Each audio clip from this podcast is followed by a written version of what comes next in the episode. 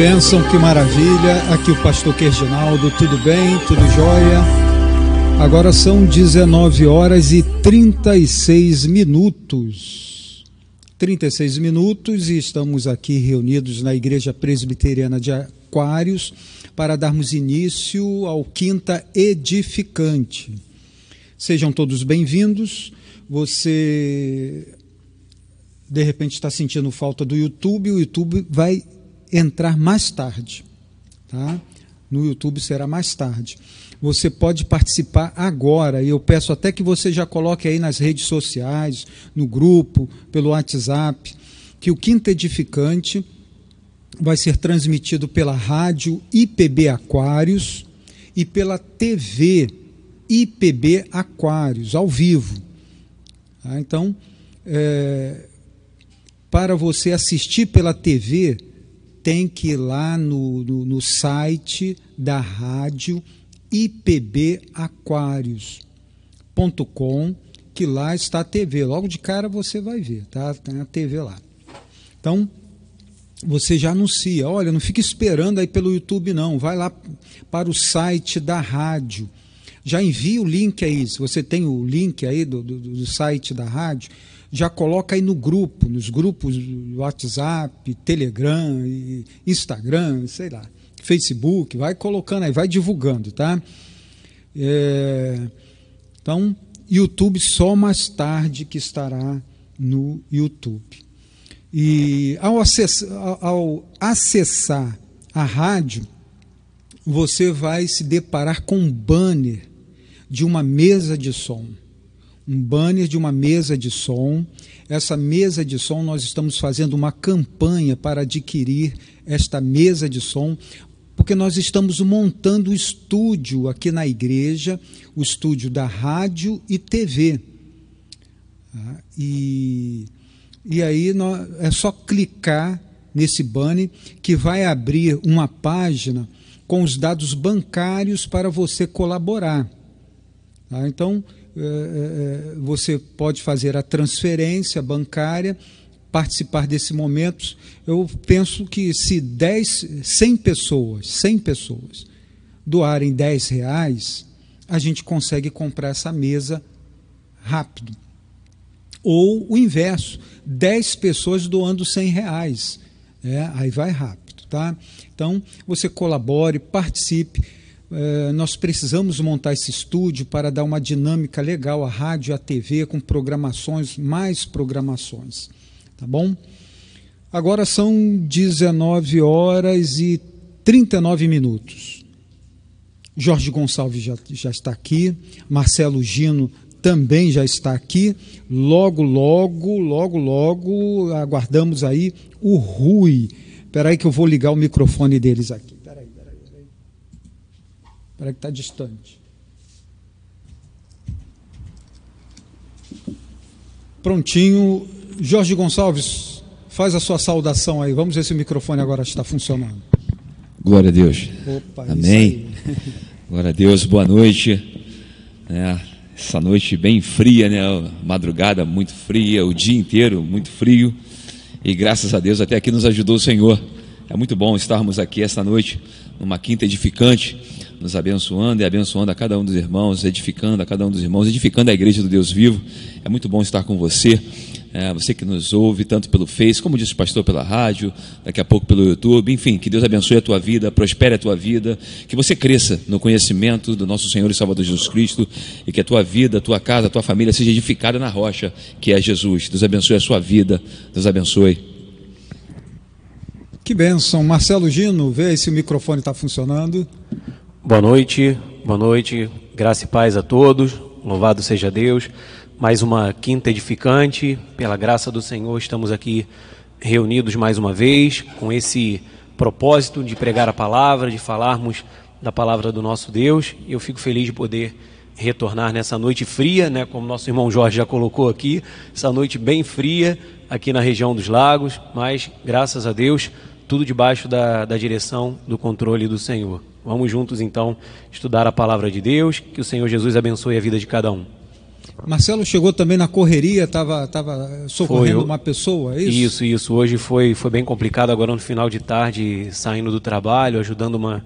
socorrendo uma pessoa com situação de depressão, querendo suicídio e foi meio corrido, fui para a UPA, saí, voltei, já a terceira vez agora saí da UPA e vim, vim correndo para cá e terminando aqui vou, vou voltar para ver como é que está a situação. É depressão? É, uma situação complicada. Triste, né? E aí a gente conseguiu dar entrada na UPA, mas ainda está sendo medicada.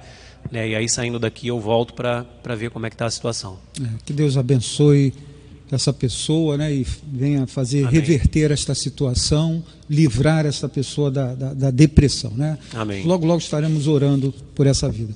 O Roberto Dias, o presbítero Roberto Dias, hoje também não participa, é, ele continua sentindo dores, está tomando os medicamentos é, a, e não pôde estar presente hoje.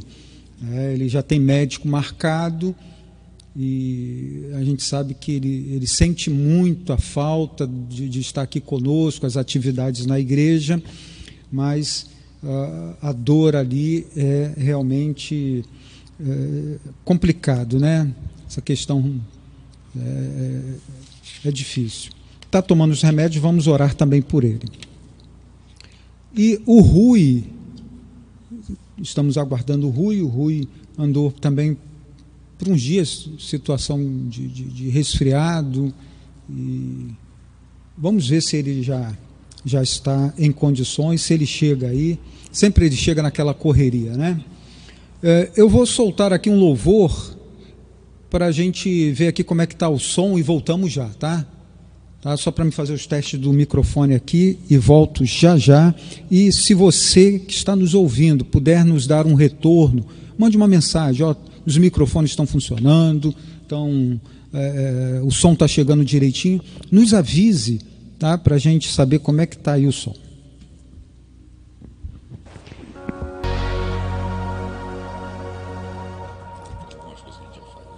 Bênção, que maravilha, voltamos aqui.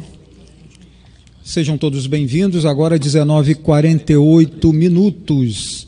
E hoje aqui eh, nós vamos tratar do tema a graça irresistível, né? Foi tratado domingo e hoje damos continuidade aqui, né? Aqui no Quinta Edificante.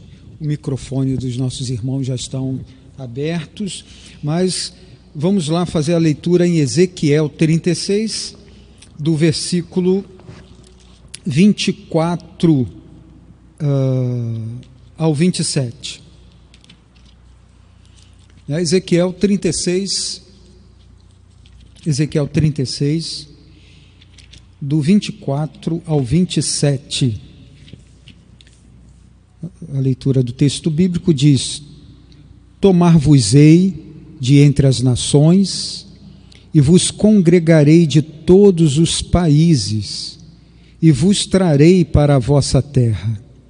Então as aspergirei água pura sobre vós, e ficareis purificados de todas as vossas imundícias, e de todos os vossos ídolos vos purificarei.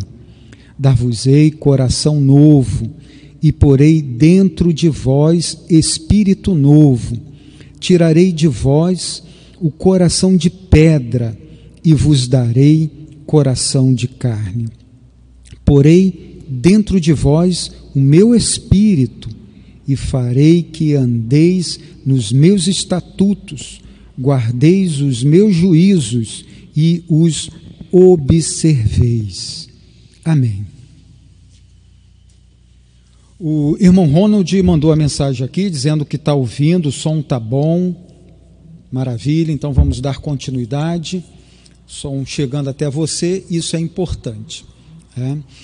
Nosso tema hoje aqui, graça irresistível, é um assunto que nós precisamos trabalhar sempre, porque há, há tantos ensinos aí fora que tenta sufocar um assunto tão importante, tão claro na Bíblia, né?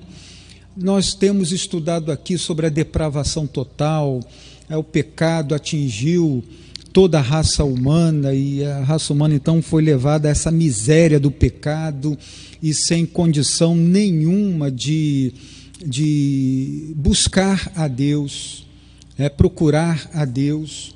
O seu coração, então, marcado pelo pecado, só a leva a se envolver mais com o pecado e se distanciar mais e mais de Deus. Mas aí, como é que funciona então a salvação na vida da pessoa? Se a pessoa recebeu essa herança de pecado de Adão e Eva que alcançou toda a humanidade. Isso é tão claro na Bíblia, né? Apóstolo Paulo, em Romanos capítulo 3, a partir do versículo 10 em diante, deixa isso tão claro que o pecado atingiu toda a raça humana. Como explicar então o, a salvação? Como é que pode a pessoa que é, dominada pelo pecado, morta em seus delitos e pecado, vai conseguir crer em Jesus Cristo? Como? É, então, há vários ensinos tentando explicar é, como é capaz de acontecer isso. Algumas pessoas caminham bem na filosofia, outras têm ideias mirabolantes aí para explicar e outros decidem ouvir a palavra de Deus, né? E é isso que nós vamos tratar aqui. E vamos passar então para a mesa dos nossos irmãos aí, Jorge então, que deu a lição, né? Já para ele fazer essa abertura aí e, e, e deixa eu botar aqui a câmera para vocês verem bem de pertinho Jorge. Amém. Pronto, está na TV. Amém, graças a Deus. Uma lição que foi dada no domingo, né, como as lições têm sido aplicadas no domingo e temos debatido. É, dias de quinta-feira a gente debate esse tema, temas bem relevantes, temas bem é, propícios para os nossos dias, aonde a gente está sendo atacado todos os lados, né, de alguma forma. É, estão tentando nos combater, não estão nos combatendo porque não estamos errados. Nós que estamos combatendo o erro. Mas estão tentando nos combater, tentando nos calar. É, e de alguma maneira tentando alterar a glória de Deus, tentando assim com a glória de Deus. E eu comecei a aula na semana passada, no domingo, falando a respeito de uma coisa puxando a outra. Quando se fala de graça irresistível, não tem como tocar na, na eleição, porque uma coisa está atrelada à outra, uma coisa corrobora a outra. Então você acaba entrando num caminho e saindo no outro caminho e não deixando o ponto aberto, porque os pontos eles são tão extraordinários que vão fechando. O pastor acabou de fazer a leitura aqui, aqui agora, e eu comecei a fazer alguns números aqui, né? Ezequiel 36, falando sobre a graça irresistível. Ezequiel 36, verso 24 diz assim: Porquanto vos tirarei dentre as nações e vos reunirei de todas as terras. Veja, no primeiro ponto aqui, Deus tira o homem, né? Deus mexe né, com a questão geográfica. Aqui, essa, essa aplicação aqui é para o povo de Israel que estava exilado. É uma característica dos homens sem, sem Deus, estão no exílio, estão no deserto. É, então Deus tira ele do deserto. No verso 25 diz que aspergerei água fresca, límpida, ficareis purificado. Ou seja, segundo ponto, Deus vai aspergir a água. A água está relacionada à sua palavra. É, terceiro ponto, e vos darei um novo coração. Interessante que Deus tira o homem, aquilo que está em Colossenses capítulo 1, versículo 13, ele tira o homem do império das trevas e transporta para o reino do Filho do seu, do seu amor. É. No versículo 25, ele vai aspergir água, que está relacionada à sua, à sua palavra. Eu estava agora que o pastor estava lendo, eu fui botando aqui os nomes aqui. Né? E no verso 26 diz que Deus dará um coração. Ou seja, é uma operação que Deus efetua, que Deus faz dentro do ser humano. Falando sobre graça irresistível, eu falei no domingo passado, e eu quero aqui fazer menção de R.C. Sproul ele diz o seguinte: a doutrina da graça irresistível não significa que toda a influência do Espírito Santo não pode ser resistida. Significa que o Espírito Santo pode sobrepujar toda resistência e tornar a sua influência irresistível. Ou seja, Deus, ele sabe como fazer, ele sabe como tratar. É, no verso 26 diz que ele vai dar um novo coração. É o terceiro ponto. E no, no quarto ponto, eis que depositarei ou derramarei o meu espírito no vosso interior. Ou seja, uma mudança que ocorre de dentro para fora. Como o pastor David, né, ele costuma dizer, não é uma mudança de fora para dentro, né? não é uma vestimenta que nós temos que trocar. Isso acontece com o tempo, mas a mudança ela vem de dentro para fora, né? ela vai atingindo a mente. Por isso que o apóstolo Paulo diz que nós temos que, é, Romanos 12, não nos conformar com este mundo, mas transformar na renovação do nosso entendimento. Então, quando a gente entende dessa forma, a gente percebe que essa graça, ela sobrepuja e ela vai influenciar de uma forma tão tremenda que não tem como resistir. Ainda que possamos resistir por um, por um tempo, ainda que a gente resista né, pelo um pouco de tempo. Tem algumas pessoas que conseguem resistir pelo um pouco de tempo, a gente vai falar a respeito disso. Né? É, John Piper diz o seguinte: a doutrina da graça irresistível não significa que toda a influência do Espírito Santo não pode ser resistida. Significa que o Espírito Santo pode sobrepujar toda resistência e tornar sua influência irresistível. Aquilo que Sproul estava afirmando. Agora, olha o que Piper diz: a graça é resistível até não ser mais. Ou seja, você resiste até que você não, não consegue. E rapidamente, antes de passar para o nosso amado irmão Marcelo, eu queria falar algo aqui que está em Gálatas, Gálatas no capítulo 4. Né, a gente vai falar sobre a graça, essa graça irresistível. E como essa graça opera? É, queria deixar aqui bem claro que Deus opera segundo a sua multiforme sabedoria. Deus tem vários meios de operar, várias formas de operar. Ele é soberano, ele faz de acordo com a vontade dele. Gálatas capítulo 1, versículo 14, o apóstolo Paulo estava falando sobre a vida dele, outrora no judaísmo. Verso 14 diz: E no judaísmo eu superava a maioria dos judeus na minha idade e agia com extremo zelo em relação às tradições dos meus antepassados. Paulo falando da sua vida né, como fariseu, e, enfim, no judaísmo. Verso 15 ele diz: Todavia, Deus, ó, não foi a mãe dele, não foi o pai, né, Deus me separou desde o ventre de minha mãe. Eu queria só deixar isso claro. É, que a gente leu em Ezequiel, é interessante que o texto corrobora o outro. Deus tira do deserto. Deus separa Paulo no ventre. Separou desde o ventre da minha mãe e me chamou por sua graça. Quando então foi do seu agrado. Veja que Deus separa Paulo desde o ventre. Agora imagine você, a gente vai tocar em outros assuntos, em outros pontos. Imagine você um Deus todo-poderoso, todo-glorioso, soberano, que sabe de todas as coisas de antemão, separando Paulo, e chega um ponto que Paulo diz: Olha, eu não estou de acordo, não. Estou muito bem, segundo o judaísmo, eu estou excedendo as pessoas, né? eu tenho uma certa glória, eu tenho uma certa fama, então não estou afim de abrir mão disso, não, né? porque isso é algo assim tremendo. É, eu lutei muito para chegar até, até, até aqui. Imagine Paulo tentando argumentar com o Senhor. Aí a gente vem em Atos capítulo 9, é, você vê que Paulo, no capítulo 9 de Atos, ele vai sair né, com carta para poder matar os cristãos, prender, aprisionar, surrar.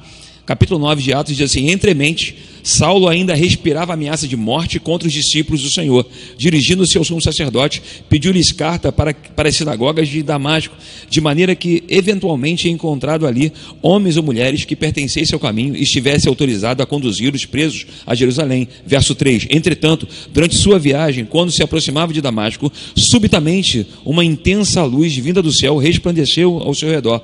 Então ele caiu por terra e ouviu uma voz que lhe afirmava: Saulo, Saulo por que ele persegue? Esse, essa história que eu estou narrando aqui agora né, é desse homem de Gálatas capítulo 1, verso 15, que Deus separou desde o ventre. Imagine Deus separando alguém desde o ventre e essa pessoa não submetendo à vontade dele. Deus tem seus meios, seus propósitos de agir. E quando ele age, ninguém pode impedir. Quem disse isso foi Isaías, 43, verso 13. Isaías disse que agindo Deus, ninguém pode impedir. Então ele caiu por terra e ouvindo uma voz que lhe afirmava: Saulo, Saulo, por que me persegues? Verso 5: Ao que ele inquiriu: Quem és, Senhor? E ele disse: Eu sou Jesus a quem tu persegue. O próprio Deus veio ter com Paulo. O próprio Deus veio falar com Paulo. O próprio Deus veio converter. Assim como nós falamos na quinta-feira passada. O próprio Deus né, se encarregou de vir falar com Paulo. Essa graça foi tão irresistível que Paulo não somente né, se prostrou, mas Paulo ficou cego por um tempo.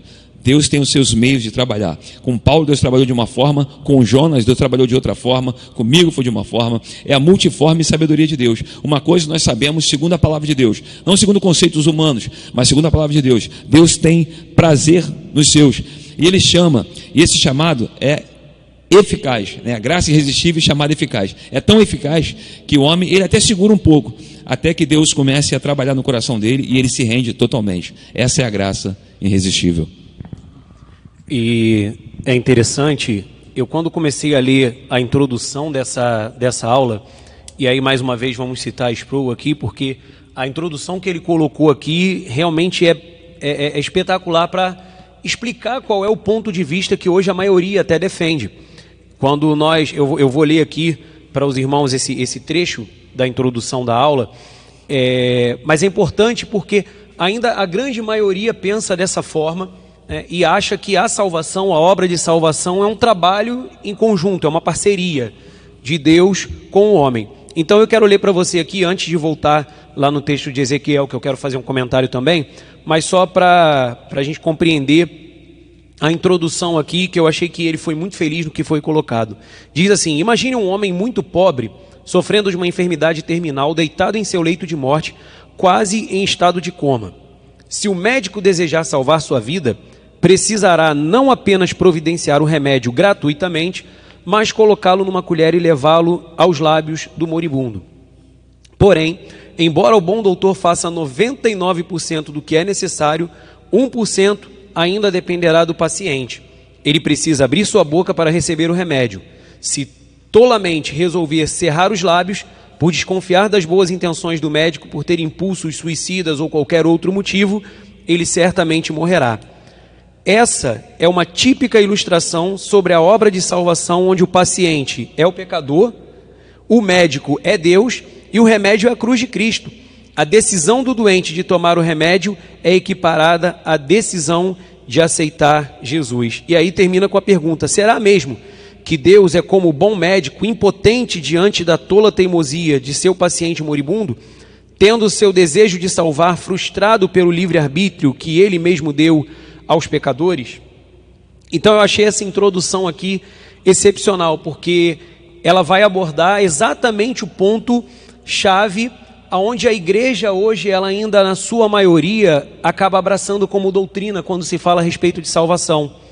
Não crê em uma graça irresistível, crê numa graça que apenas providencia os meios para que o homem chegue a Cristo, mas que não é uma graça que transforma, que faz a obra soberanamente através do Senhor, mas que faz os 99% que ele usa aqui como exemplo, esperando o 1% do homem. E é interessante que, se for depender desse 1% do homem, todos estariam perdidos. Aqui o irmão Jorge colocou o exemplo de, de Saulo de Tarso, o grande apóstolo Paulo. Se fosse depender de 1% do apóstolo Paulo, ele teria continuado perseguindo os cristãos. Na mente dele ele estava certo, na sua carne ele achava que estava certo, ele achava que estava cheio de razão e fazendo o que era correto, até que o Senhor viesse até ele e de uma forma irresistível o resgatasse né, daquela, daquele, daquela vã maneira de viver, como a palavra também vai dizer.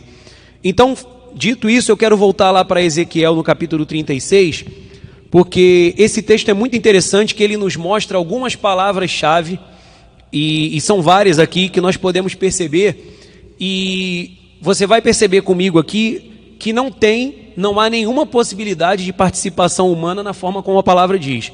Porque voltando lá, Ezequiel 36, versículo 24, diz assim: Tomar-vos-ei. Então é Deus falando: Eu é quem vou fazer, eu é quem vou tomar. De entre as nações vos congregarei. Deus falando: Eu é quem vou fazer, eu é quem vou congregar de, todas as, de todos os países, e vos trarei para a vossa terra. Mais uma vez, é Ele quem faz, eu é quem trarei. Versículo 25: Então aspergirei água pura sobre vós e ficareis purificados de todas as vossas imundícias e de todos os vossos ídolos, vos purificarei. No 25 ele diz que é ele quem vai aspergir a água e é ele quem vai purificar. No versículo 26, dar-vos-ei novo coração. É Ele quem faz esse, esse transplante, é Ele quem tira o coração de pedra, é Ele quem coloca o coração de carne. Ele diz: Dar-vos-ei coração novo, porei dentro de vós espírito novo, tirarei de vós o coração de pedra. Nós nascemos com esse coração, eu e você que está ouvindo agora e assistindo, nós nascemos com esse coração, a não ser que o Senhor venha retirar esse coração, nós não nos livramos dele. Esse coração só é retirado pela mão poderosa do Senhor, poderosa e graciosa do Senhor. E ele diz aqui, né, eu vou tirar o coração de pedra, vou dar um coração de carne, e no 27 diz: Porei dentro de vós o meu espírito, Eu vou colocar o meu espírito e farei que andeis nos meus estatutos, guardeis os meus juízos e os observei. Quem faz com que o homem ande na obediência e no temor também é o Senhor. Então, quando a gente olha aqui esses três, quatro versículos aqui, três versículos, aonde você consegue ver a participação humana? Aonde nós conseguimos observar aqui a cooperação humana? Ele não pediu opinião do homem, ele não falou que ia fazer uma parte que o homem faria outra. Ele falou: olha, 100% da obra eu vou fazer. Não adianta Deus fazer 99% e deixar 1% como exemplo aqui da, da introdução dessa aula, porque não ia acontecer. Se o Senhor não faz, seja na vida de Paulo, seja na minha vida, na sua vida, não tem outro jeito. Não, mas é muito importante isso que você falou agora, muito, muito boa a sua, a sua abordagem do tema, porque no contexto aqui, Ezequiel está no meio né, dos cativeiros, está no meio do cativo ali, está tá, tá brabo para ele, está aprisionado né, diante da ordem de Nabucodonosor, exilado literalmente, não tinha condições de sair porque estavam debaixo da mão de um poderoso Senhor. É interessante, esse poderoso Senhor é o pecado hoje é um poderoso Senhor, que precisa de um todo-poderoso para poder quebrar essa algema e trazer. Tirando isso, o homem continua no cativeiro, continua né, sendo escravo do, do, pecado. Se Cristo não abrir o entendimento, se Cristo não trouxer a luz é, do, seu, do seu, seu evangelho, o homem continua lá. Foi tremendo isso que você falou. É, em momento nenhum você vê o homem é, recebendo a Cristo, é, o homem se levantando e indo de encontro ao Senhor. É o Senhor que tira, é o Senhor que vai espargir, vai, vai aspergir água, é o Senhor que vai libertar, é o Senhor que faz todas as coisas. É Ele, sempre é Ele. Amém. Que benção. Muito bem, muito bem. É isso aí. As pessoas é, vê muitos ensinos, escuta, ouve muitos ensinos aí que coloca muito poder na, na, na, mão do homem, né, do ser humano e o ser humano então que decide, que escolhe, ele que aceita. Isso confronta é, com a palavra de Deus que diz que né, todos estão em pecados.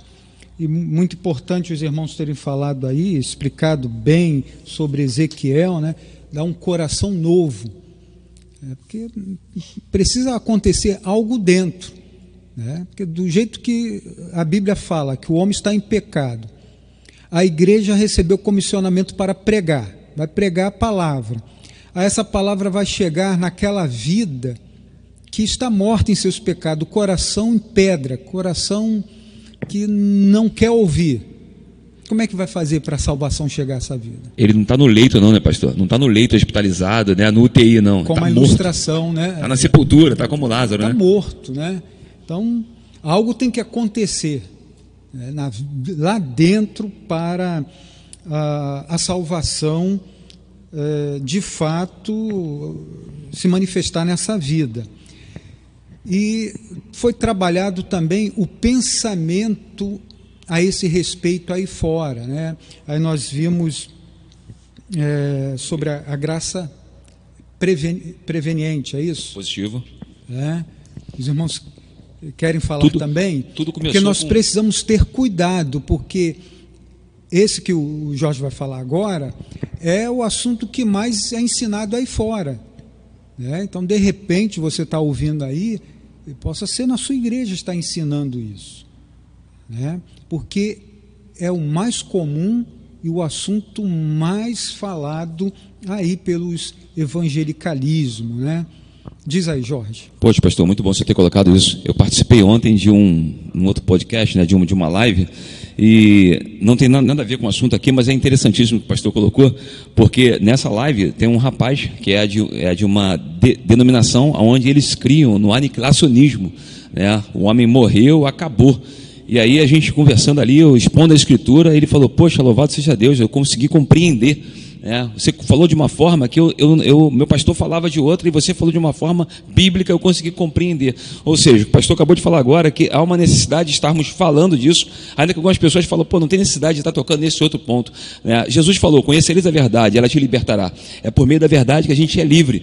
Então, o que o pastor está colocando é justamente que é, Jacob e Armínio, ele começou com um ensinamento É, ele interessante que ele recebia muito bem a reforma, ele recebeu muito bem a graça, mas houve um desvio é, e ele começou a ensinar para os seus discípulos. Há quem diga que ele não ensinava de forma aberta, há quem diga que ele chamava os mais íntimos e ensinava. Depois da sua, da sua, da sua morte, é, os discípulos de Jacob, Armínio, eles começam a confabular e fazem um, do, um documento para poder confrontar né, com respeito a cinco pontos. Eles são chamados de remonstrantes. Né, esses trazem um ponto. Eu, eu trouxe até algo aqui para a gente poder ler, que eu li também, né, que diz assim: né, nesse, nesse artigo deles, nesse do, documento, diz assim: Deus. É interessante a visão, né? Deus, por um eterno e imutável decreto em Jesus Cristo, determinou antes da fundação do mundo salvar da raça humana caída e pecadoras, né? Pela graça do Espírito Santo, aqueles que iriam crer no seu Filho Jesus. É a visão, é a visão deles. É interessante que você olhando isso aqui, sem fazer uma análise, né, sem ana analisar, né, fazer aquele análise crítico, você percebe que é um negócio bacana. Nossa, a imutabilidade de Deus, o decreto de Deus, né, a escolha de Deus. Só que quando você começa a ver isso aqui, você vai entender que em Dort, o que, que houve? Houve uma, re, uma rejeição. Né? O que isso quer dizer? O que isso significa? Que eles acreditavam na predestinação, mas não na predestinação eleição antes da fundação do mundo né, por pessoas, indivíduo. Né? A predestinação que eles criam era baseada em fé prevista, isto é, previsão daqueles que iriam crer. Então a gente acaba culminando nesse assunto de predestinação. Só que a predestinação que eles criam é a predestinação, como eu havia dito, fé prevista. É, o que significa? É que o homem iria ter, é, lá o homem ia acreditar devido a essa é, famigerada graça é, preveniente. É, o homem, Deus, ele prepara com a sua com a sua graça o caminho e ali o homem ele tem essa condição de estender a mão. É algo assim terrível. Eu estava fazendo esse estudo e comecei a fazer uma análise, tanto é, nos arminianos quanto no semipelagianismo, que é algo terrível é, o semipelagianismo que está hoje na igreja romana, eles afirmavam que Deus ele ficava lá parado e o homem ia até Deus. O homem dava o primeiro passo, o segundo passo, o terceiro passo, esticava a mão, e aí Deus, opa, chegou você, vem cá, rapaz. Esse é o semi. É, já os arminianos, né, eles não, não concordavam com, com, esse ponto. Eles diziam exatamente o que a gente está falando aqui, a graça preveniente. Deus, ele vem, né, ele chega a você só que aí depende do homem esticar, esticar a mão. Deus dá o primeiro passo, o segundo passo, o terceiro passo, mas o homem que estende a mão. Enquanto a graça irresistível diz que Deus dá o primeiro passo, o segundo passo, leva o homem ao arrependimento, dá um coração ao homem, né? dá, muda o homem, e aí o homem tem a, tem a noção daquilo que ele está fazendo, porque, porque o coração dele foi mudado, essa obra começou. Então você vê que existe uma série de situações que tentam, de alguma maneira, deturpar a Escritura Sagrada, que tentam, de alguma maneira, né, virtuperar, que tentam interpolar, que tentam distanciar o ensinamento daquilo que a Escritura diz, da soberania de Deus, colocando né, toda a responsabilidade responsabilidade sobre o homem, como se o homem fosse capaz de chegar diante de Deus. E aí o que a gente viu é que Deus escolheu Paulo antes da fundação do mundo. E como que Deus chamou? De forma eficaz. Né? Deus o coloca por um momento no chão, aonde o homem deve estar, é, o homem vive ali no chão, atrelado a isso, e Deus quebra o, o, coração de Paulo, muda a visão de Paulo, muda a mente de Paulo, a visão em todos os sentidos, né? muda a mente de Paulo, e ali agora tem um novo homem, né? por quê? Porque o chamado foi eficaz, porque a graça é irresistível. E eu acredito que né, naquele, naquele, momento ali, como disse o pastor David, que houve até uma, uma luta né, de Paulo, e Deus falou com ele: ah, duro serás para ti.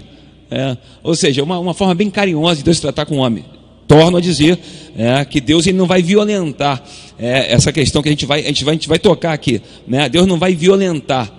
Mas a questão é que a graça é tão extraordinária que Deus sabe como tratar com cada um de nós. E a questão de Paulo é uma questão isolada, devido a né, Deus ter chamado Paulo de uma forma tremenda e ter al alcançado. Então Deus tem propósito. E quando Deus tem, tem propósito, Ele faz. E agindo, como a gente disse aqui anteriormente, agindo Deus, ninguém pode impedir. Agora não sobrou mais nada para eu falar. Depois dessa não ficou nada para eu falar. É brincadeira. Vamos lá. Na, na verdade, esse ponto, é, esses pontos têm algumas coisas em comum. Né? A gente vai ver o pelagianismo, o semi, a gente vai ver a graça preveniente. Todos eles, eles vão seguindo mais ou menos na mesma direção, que é colocar uma, um, um lugar, uma posição para o homem na obra de salvação. O homem reinar. Então, é, é, o homem tem que participar de alguma forma. Então, todos esses pontos, quando nós vamos ler um pouco sobre eles, nós vemos que tem isso em comum. Né? A gente vê o pelagianismo dizer que não, o pecado afetou apenas Adão, então não chegou nos outros homens. Então, agora nós, nós temos condições de escolher, nós temos condições de decidir. O SEMI vai dizer: olha, a graça, ela deu condições, mas agora você precisa fazer. Né? Aí a graça preveniente vai dizer: não, você agora vai é, dar um passo, porque o Espírito vem, vem uma graça preveniente e prepara o terreno, tira momentaneamente aquela ação do pecado original para permitir que você então aceite. Então, sempre tentando colocar a participação, a participação do homem. E é interessante esse ponto que o Jorge colocou, eu quero pegar um gancho nesse ponto aí, Jorge, que você comentou, que é porque esse é um ponto onde as pessoas às vezes vêm comentar: "Ah, não, então, então é, Deus obriga, né? Deus ele faz com que a pessoa seja obrigada a servir, obrigada. Primeiro que não é, porque a palavra diz que ele dá um novo coração. E esse novo coração, agora ele não quer mais né, as mesmas coisas que o coração de pedra queria. Aí o, o irmão Jorge citando aqui o pastor David quando fala dessa questão da transformação, por que o exterior? Porque quando a transformação acontece aqui dentro, a nossa visão do que está do lado de fora vai ter que mudar.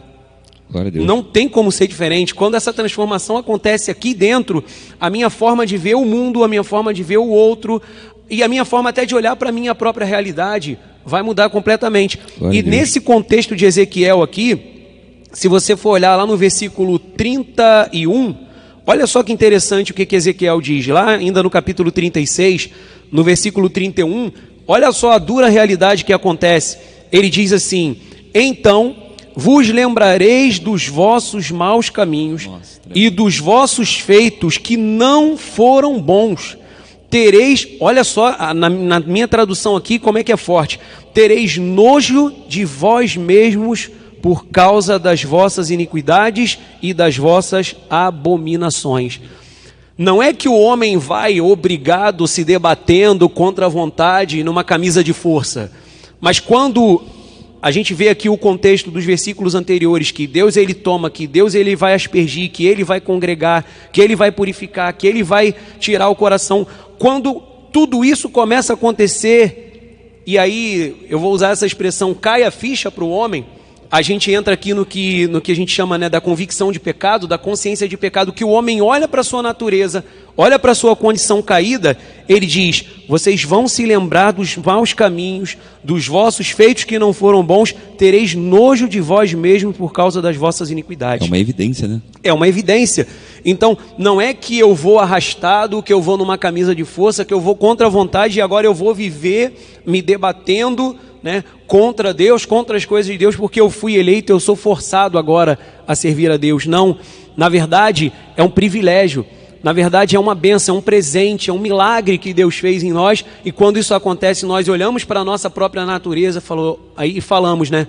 Eu não merecia, meus caminhos eram maus, meu coração era mau, mas foi a graça de Deus. Foi Ele que fez 100%. A gente vai ver depois Paulo falando disso. Né? A gente vai ver depois Paulo falar: olha, eu não era nem digno de ser chamado de apóstolo porque eu persegui a igreja de Deus. Perfeito. Então, por que, que isso aconteceu? Isso aconteceu com um homem que foi arrastado, que foi né, mantido ali na, na marra por Deus até o fim? Não, ele fez isso por amor. Ele aprendeu o que era amor. Ele teve esse transplante de coração né, que o Senhor fez. Ele olhou para a sua natureza Aconteceu com ele o que diz aqui no versículo 31, né? Em algum momento ele olhou para sua própria natureza, teve nojo de si mesmo, e quando ele compreendeu a graça, a misericórdia, o favor de Deus, ele compreendeu que era 100% Deus e 0% do homem.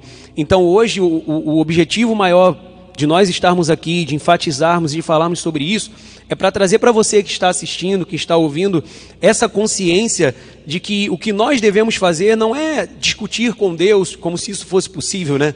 Ou, ou, debater, ou achar que o homem faz porque o homem participa. Na verdade, nós temos que ser gratos a Deus por aquilo que ele fez por nós. E hoje a, a, as doutrinas, as falsas doutrinas, os falsos ensinos estão voltando. Né? A cada hora que passa, eles aparecem por aí, aparecem nas redes sociais. Uma nova. Com né? uma nova roupagem, mas que a gente vai puxar nos séculos passados, tem a mesma origem. O maligno, ele trabalha né, de forma diferente, ele vai se atualizando. E aí hoje a gente tem isso aí com o nome de teísmo aberto, né, de teologia relacional, de é, teologia do processo, que o mundo está em processo, a vida está em processo e Deus está incluindo nisso. Né? Deus está aprendendo com o homem, Deus está se atualizando. Olha que ponto que nós chegamos. Se você de repente nunca ouviu falar disso, dá uma, dá uma estudada um pouquinho para você ver que coisa terrível. Né? A teologia do processo, teologia a, relacional, o teísmo aberto, que vai dizer que, que o homem ele participa, que Deus ele não, não tem o controle de todas as coisas, mas que o futuro né, está caminhando por conta própria, não é Deus que está controlando todas Deus, as coisas. Ele não é onisciente, por não ser onisciente, o livre-arbítrio do homem faz com que Deus submeta o homem, esperando para ver o que vai acontecer. Exatamente. Ou seja, Deus não tem como prever o que você vai fazer sexta-feira que vem, foi o que eu falei no domingo. Tira Deus do trono. Prever. Ele não é onisciente, não é todo-poderoso, porque não tem como prever. Se você tem um livre-arbítrio, então você faz o que você acha que é certo. Ele no máximo fica torcendo, né? E, e quando eu estava lendo aqui, eu escrevi uma coisa que, que, que chega a ser engraçado, porque no tem um ponto. Fica torcendo, gostei é, muito. Tem o ponto, o ponto, o ponto número um aqui da aula, que, fa, que, que tem um subtítulo aqui interessante que fala da graça quase salvadora. E eu escrevi do lado aqui, Jesus quase conseguiu. Né? Imagina que Jesus queria muito salvar aquela pessoa, mas ela não deu uma chance, ela não abriu o coração, ela não abriu a porta, e aí Jesus quase conseguiu salvar aquela pessoa. Imagina chegar naquele último dia, no grande dia, o Senhor volta, os anjos vão separar a, a, aqueles que são filhos, aqueles que não são, e Jesus olha para aqueles que estão lá, né, do lado, do lado esquerdo, fala, poxa, eu queria tanto salvar o fulano, mas quase que eu consegui, e eu não consegui salvar o fulano. Olha o que, que a teologia né, moderna, com a roupagem de hoje, trazendo essas, essas gente, doutrinas ri, antigas. Mas é triste, né? Está fazendo. É, Muito bem, muito bem. E, então, é, é, a gente vê, podemos imaginar aqui um, um, desenho assim de graça irresistível, né? Aqui na vida real. Aquela pessoa que não quer nada com Deus, é, vive a sua vida preocupada só consigo mesmo, é, não se interessa em buscar conhecer Deus, saber quem é Deus. É, é uma pessoa que herdou o pecado de Adão e vive como os demais. Mas aí, em um momento na sua vida, algo acontece sem ela perceber, na vida dela, algo acontece, que o coração dela é transformado sem ela perceber, como Ezequiel trabalhou aí. É.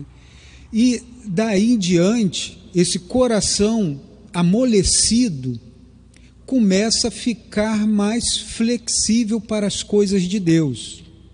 É, esse, esse coração, essa mudança, Aí é o momento aí que o Espírito Santo chega na vida dessa pessoa fazendo as mudanças, né? fazendo, trazendo aquele pacote da salvação. E aí o coração mais flexível, ela começa a achar interessante as coisas de Deus. De repente ela começa a sentir no, no seu coração a vontade de ouvir mais de Deus deseja ler a Bíblia, comprar uma Bíblia, coisas que de repente né, aconteceu né, no estalar de dedo. No entendimento dela, dessa pessoa, é que ela decidiu mudar. Mas no que a Bíblia nos mostra aí, é que ela foi alvo da graça irresistível. Né, que mudou, fez a mudança dentro dela, mudou o coração e foi se tornando flexível. Isso de uma experiência assim, né, ou cada um tem uma experiência, né, mas é sempre, como a Bíblia diz, Deus vindo até aquela pessoa, indo até aquela pessoa e fazendo as mudanças para depois a pessoa mostrar mudanças na sua vida, né? Então, isso é graça irresistível, não é? É isso, Deus vindo e fazendo a mudança. E aí, o Jorge já deu até uma entrada, tem pessoas que falam assim: ah, então, ah, se é Deus que vem até a pessoa e faz essas mudanças, então eh, as pessoas nem estão querendo ir para o céu, mas elas escolheram, decidiram ir para o céu porque Deus veio e forçou, fez uma mudança e força. É assim que as pessoas falam para tentar Exatamente. criticar a graça irresistível, não aceitar a graça irresistível? É, Acha é que uma... as pessoas. A graça irresistível significa forçação de barra de Deus. É, é, um, é, uma forma de tentar combater a doutrina bíblica, né? Satanás ele sempre arruma um meio de tentar combater a doutrina bíblica. Aqui no estudo mesmo, né, está sendo falado, diz assim: a graça de Deus opera eficazmente, mas não violentamente, pois provém do seu amor. 1 de João, capítulo 4, verso 8, diz que Deus nos amou primeiro. Não fomos nós que amamos a Deus. Nós nem sabíamos quem era Deus, mas ele se revelou a nós por intermédio da sua palavra e nos amou primeiro. Jeremias, capítulo 31, olha o que diz, Jeremias 31, verso 3.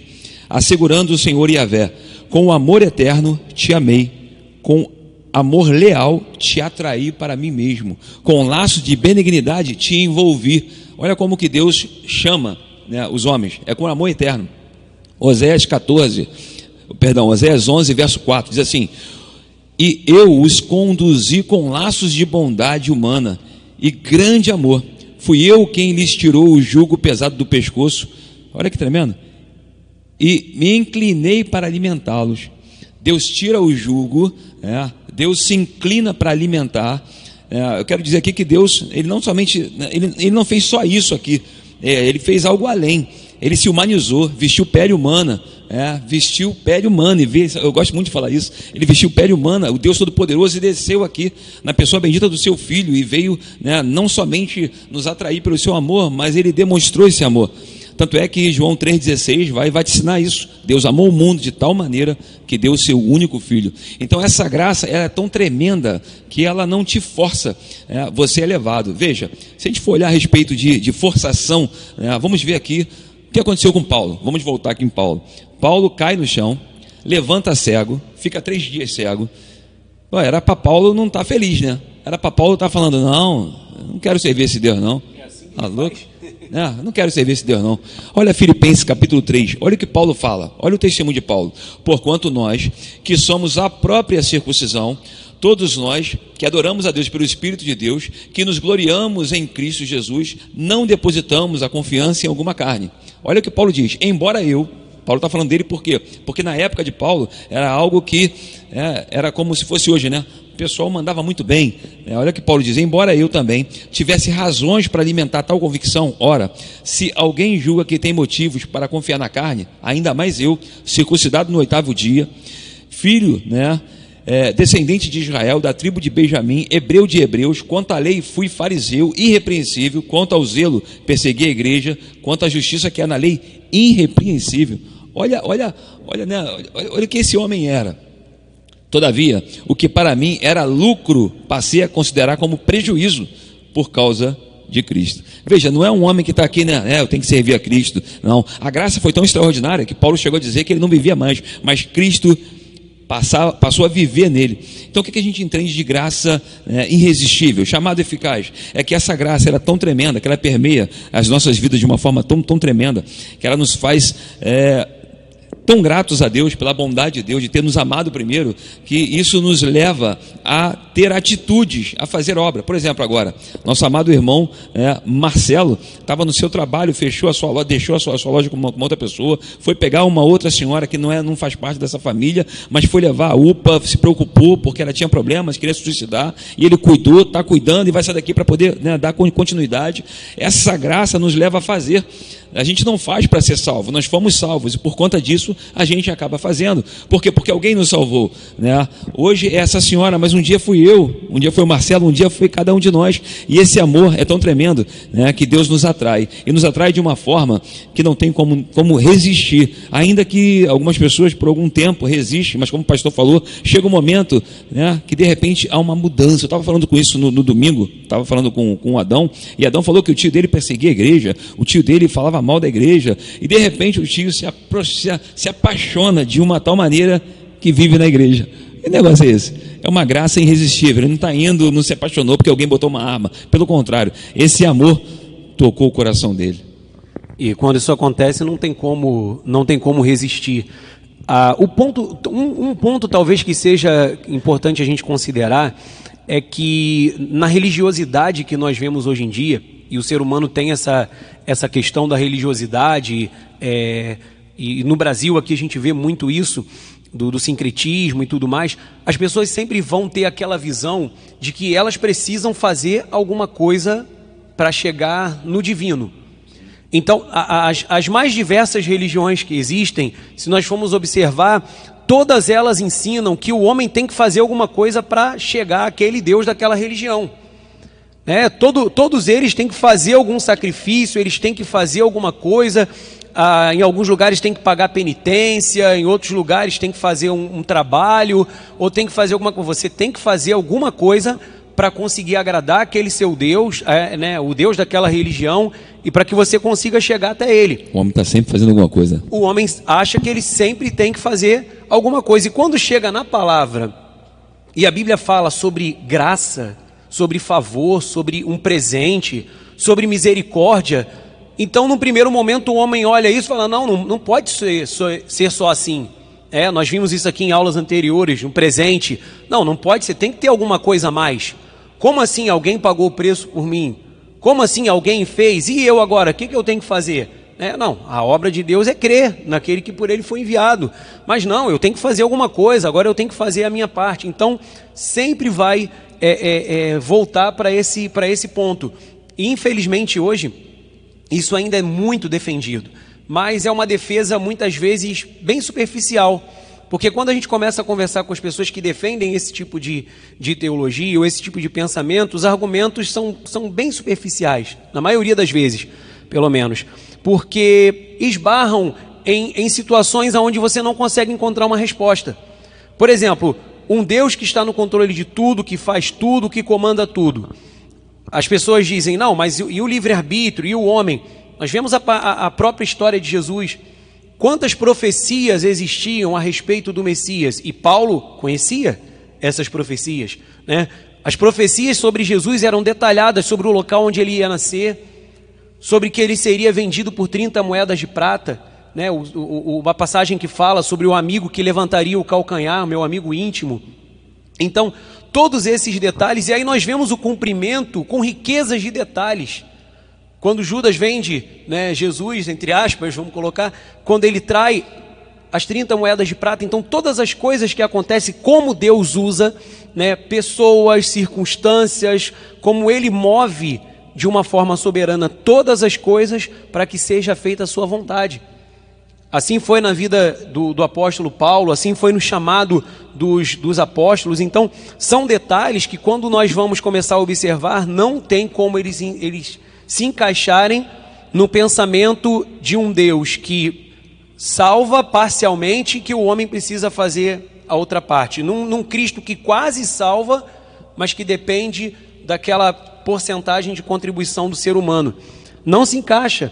Não se encaixa na, na no teísmo aberto que diz que Deus, né, ele está, é, é, é ele não está interferindo, ele não está com a mão movendo as situações e agindo nas situações e nas pessoas, né? mas apenas tira, é, é, é, é uma teologia que tira o Senhor do trono, e o, o ponto principal é esse. Na verdade, isso é um pensamento de Satanás, porque sempre foi desde o princípio né, de querer o lugar. A gente vê quando a Bíblia vai para Apocalipse, a gente vê a pessoa, a questão da manifestação do anticristo, sempre tentando usurpar o lugar de Deus, tentando ser igual a Deus, ser semelhante ao Altíssimo, enfim. Então, são doutrinas, são ensinamentos que vão tentar tirar o Senhor Todo-Poderoso do trono, do controle da história do início ao fim. Mas aí, nós vamos mais uma vez citar aqui Paulo, e eu quero ler uh, rapidamente para os irmãos aqui a uh, 2 de Timóteo no capítulo 1. 2 Timóteo capítulo 1, no versículo, uh, no versículo 9. Vou, vamos ler a partir do versículo 8 para compreender o que Paulo estava escrevendo aqui a Timóteo. 2 de Timóteo, perdão, no capítulo 1, no versículo 8 e 9. Ele diz assim: Não te envergonhes, portanto, do testemunho de nosso Senhor, nem do seu encarcerado, que sou eu. Olha o que Paulo fala. Pelo contrário, participa comigo dos sofrimentos a favor do Evangelho segundo o poder de Deus. Olha que homem transformado com um novo coração, que até o encarceramento dele agora, ele fala: Ó, eu estou encarcerado, mas o que, o que está acontecendo é a favor do Evangelho segundo o poder de Deus. Aí no versículo 9 ele vai falar que nos salvou, olha a obra de salvação, e nos chamou com santa vocação. Agora olha a participação do homem aí. Não segundo as nossas obras, nada que nós tenhamos feito ou que possamos fazer, mas conforme a sua própria. Aí as pessoas aqui não gostam dessa palavra, né? Determinação determinação e graça. Isso acaba com teologia do, do processo, teolo, te, teísmo aberto, acaba com tudo.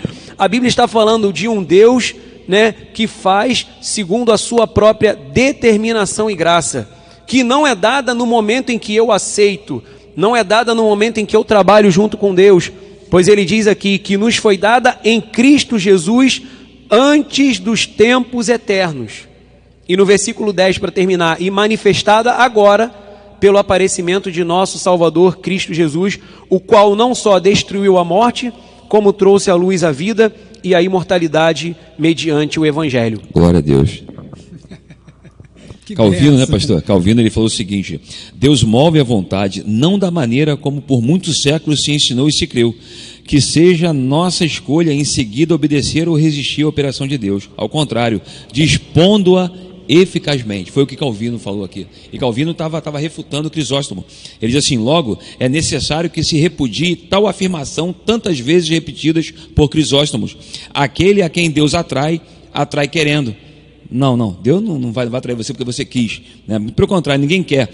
Com que se insinua que o Senhor apenas espera, de mão estendida, se porventura nos agrade sermos ajudados por seu auxílio. Ou seja, Deus opera e opera de uma forma tão tremenda que o homem vem, né? Rendido, como diz, né? Rendido estou. Que benção, maravilha, né? Nós é, estamos chegando ao final, né? Agora são 20 horas e 37 minutos.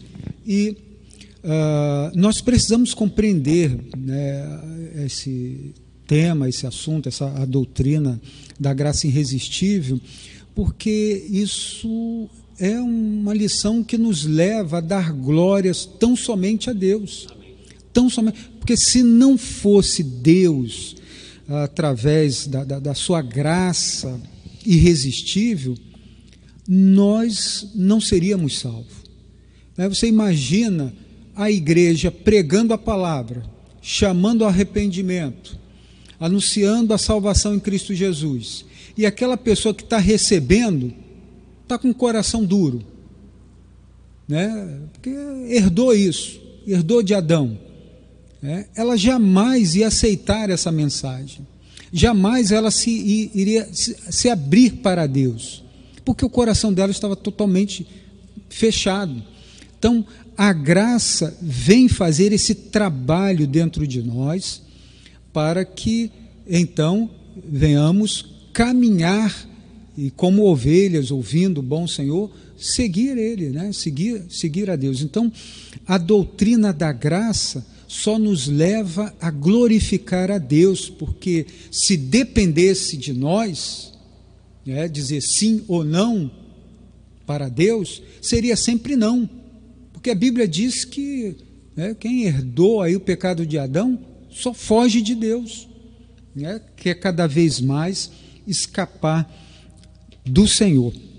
Então, eu deixo aqui somente essa ilustração prática, né, de que como é importante a graça irresistível e, e precisamos rejeitar esses ensinos que tenta nos colocar como a pessoa principal, aquela pessoa que pode negar Deus, aquela pessoa que, que, que tem a palavra final. Não, quem tem a palavra final é Deus. E falar em palavra final, eu passo a palavra final para vocês agora.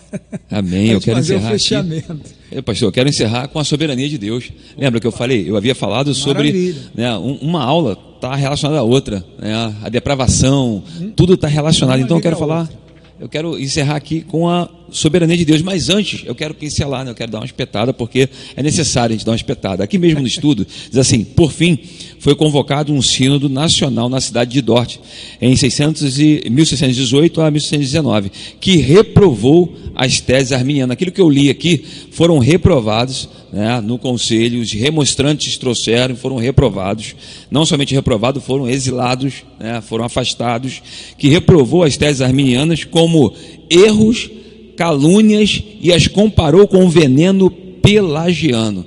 É bom nós falarmos isso aqui, porque eu vivo com, né, vivo e mexe, estou no debate, e quando eu chamo né, os irmãos, nossos irmãos amados, né, eles têm um pé no, no pelagianismo, eles não, não, eles não, não gostam. Mas a verdade é que né, no, no, no, tudo, tudo que foi posto né, foi refutado e foi mostrado puseram cinco pontos e foram refutados, né, com, com cinco pontos calvinistas. Então isso é louvado seja Deus que a soberania de Deus sempre ela prevalece. Então eu quero encerrar aqui a minha, a minha fala falando da soberania de Deus. Deuteronômio capítulo 4, verso 35 diz assim: ó, Você que está nos ouvindo e acha que pode né, deter a mão do Senhor, você que está nos ouvindo e acha que você tem participação né, na salvação, você que está nos ouvindo e acha que tem livre-arbítrio, que pode fazer o que quer, a hora que quer, como quer, se você pensa assim, logo eu não acho que é livre-arbítrio, eu, eu, acredito né, que seja desobediência. Mas olha que Deuteronômio 4,35 diz: segundo a sua vontade, ele opera com o exército e os moradores da terra. Não há quem lhe possa deter a mão. Isaías 46, verso 9 e 10 diz: O meu conselho será firme e farei toda a minha vontade. Isso é o soberano Deus falando. Daniel 4,35 diz: E todos os moradores da terra são reputados em nada. Isso aqui não é uma ofensa, não. Quando diz que Deus, Deus diz que todos os moradores são reputados como nada, está falando em relacionamento à força. Deus é soberano e é forte. Então os homens não têm força para deter o Senhor. Então diz: E todos os moradores da terra são reputados em nada. Segundo a sua vontade, ele opera com o exército do céu e os moradores da terra. Não há quem possa estorvar a sua mão e lhe diga: Que fazes? Esse é o Deus soberano. E o texto final seria o texto que nós começamos aqui em Gálatas capítulo 1, verso 15, onde Deus escolhe Saulo, né, não dando opção. Né, Deus o escolheu antes da fundação do mundo, Deus escolheu no ventre de sua, de sua, mãe é, e agora chama ele de uma forma eficaz. Esse é o soberano Deus. Eu quero agradecer a Deus por esse momento, né, louvar, louvar a Deus pela sua, né, pela sua paciência, que Deus abençoe a sua vida, que Deus sustente, edifique você na graça e que possamos juntos, como igreja do Senhor, reconhecer que Ele é soberano. Ele faz de acordo com a sua vontade. Tudo é nele, por ele, para ele são todas as coisas. Glória, pois, a ele eternamente. Amém. Amém. E eu quero terminar, é, porque esse é, o, é o, o, nosso objetivo aqui nessa, nesses estudos né, da Quinta Edificante, sempre é, trazer uma mensagem de reflexão, sempre fazer com que cada um de nós venha pensar. E eu quero alertar você que está nos ouvindo, que está nos assistindo, porque nós estamos vivendo dias muito complicados essa nova roupagem que nós falamos aqui, desse tipo de doutrina, desse tipo de veneno, que aqui na, na até na, no texto da aula eles usam, o pelagianismo, o semi-pelagianismo, graça preveniente, é, esse tipo de coisa, vão culminar no que se chama de humanismo, que tira Deus do trono e coloca o homem como uma figura importante. Hoje você vê que a doutrina é essa, em grande parte das igrejas, você vê que hoje congressos falam sobre isso, a teologia coach também embarca um pouco nessa, nessa questão. Muitos dos chamados louvores são para trazer mensagem para o homem, para falar do homem. Né? E, e, o líder da Igreja Católica, o Papa, há, algum tempo atrás, ele, ele em um discurso, eu, eu lembro que eu peguei bem esse trecho que ele falou, que defende para a história humana daqui para frente um novo humanismo ou seja, o homem realmente no centro, o homem realmente como uma figura importante, o homem realmente como o centro das atenções, e nisso Deus vai ficando cada vez mais de lado. O nosso Deus, ele está sentado no trono, ele é o Senhor que criou os céus e a terra, que governa sobre todas as coisas, que governa sobre o homem, sobre a história, sobre o futuro, tudo está nas mãos dele. E nós estamos falando desse Deus, desse Deus que é soberano, desse Deus que é todo-poderoso é esse Deus que nós defendemos, entre aspas, né? antes de nós falarmos aqui de qualquer nome ou de qualquer é, é, título que doutrina A ou B tenha, nós estamos defendendo a soberania de Deus. Nós estamos falando de um Senhor que está sentado no trono, que passem os séculos, né, venham e passem homens, ele continua no trono, ele continua governando e ele continua rei sobre toda a terra. Daniel vai falar que é um reino que não terá fim. Ele continua reinando e ele vai reinar para sempre. E para terminar, eu quero dizer algo importante para você. Não pense que você tem, né, de um lado uma voz do pecado falando e de outra a voz da graça falando e que pela sua vontade você vai conseguir ouvir a voz da graça. Se nós fôssemos depender de nós mesmos, nós sempre ouviríamos a voz do pecado. Nós sempre ouviríamos a voz do erro. Mas graças a Deus, que abre os nossos ouvidos, os nossos olhos, transforma o nosso coração e nos faz nascer de novo. Sem isso, nenhum de nós poderia realmente crer. E eu louvo a Deus por isso, louvo a Deus por essa noite, que essa palavra continue falando ao seu coração, abençoando grandemente a sua vida. Que bênção. Chegamos ao final. 20 horas e 46 minutos. Vamos encerrar nesse momento. Muito bom ter a sua audiência, ter você acompanhando, participando conosco. Nós vamos ter a oração agora, pedir o Marcelo que esteja fazendo esta oração, encerrando esse momento e orando por aqueles que estão enfermos, é, aquela pessoa que ele deixou lá no, no, no UPA, também pelo Roberto, Gilberto, a Marcele, todos aqueles que estão acamados, estão doentes. Vamos encerrar então com esta oração.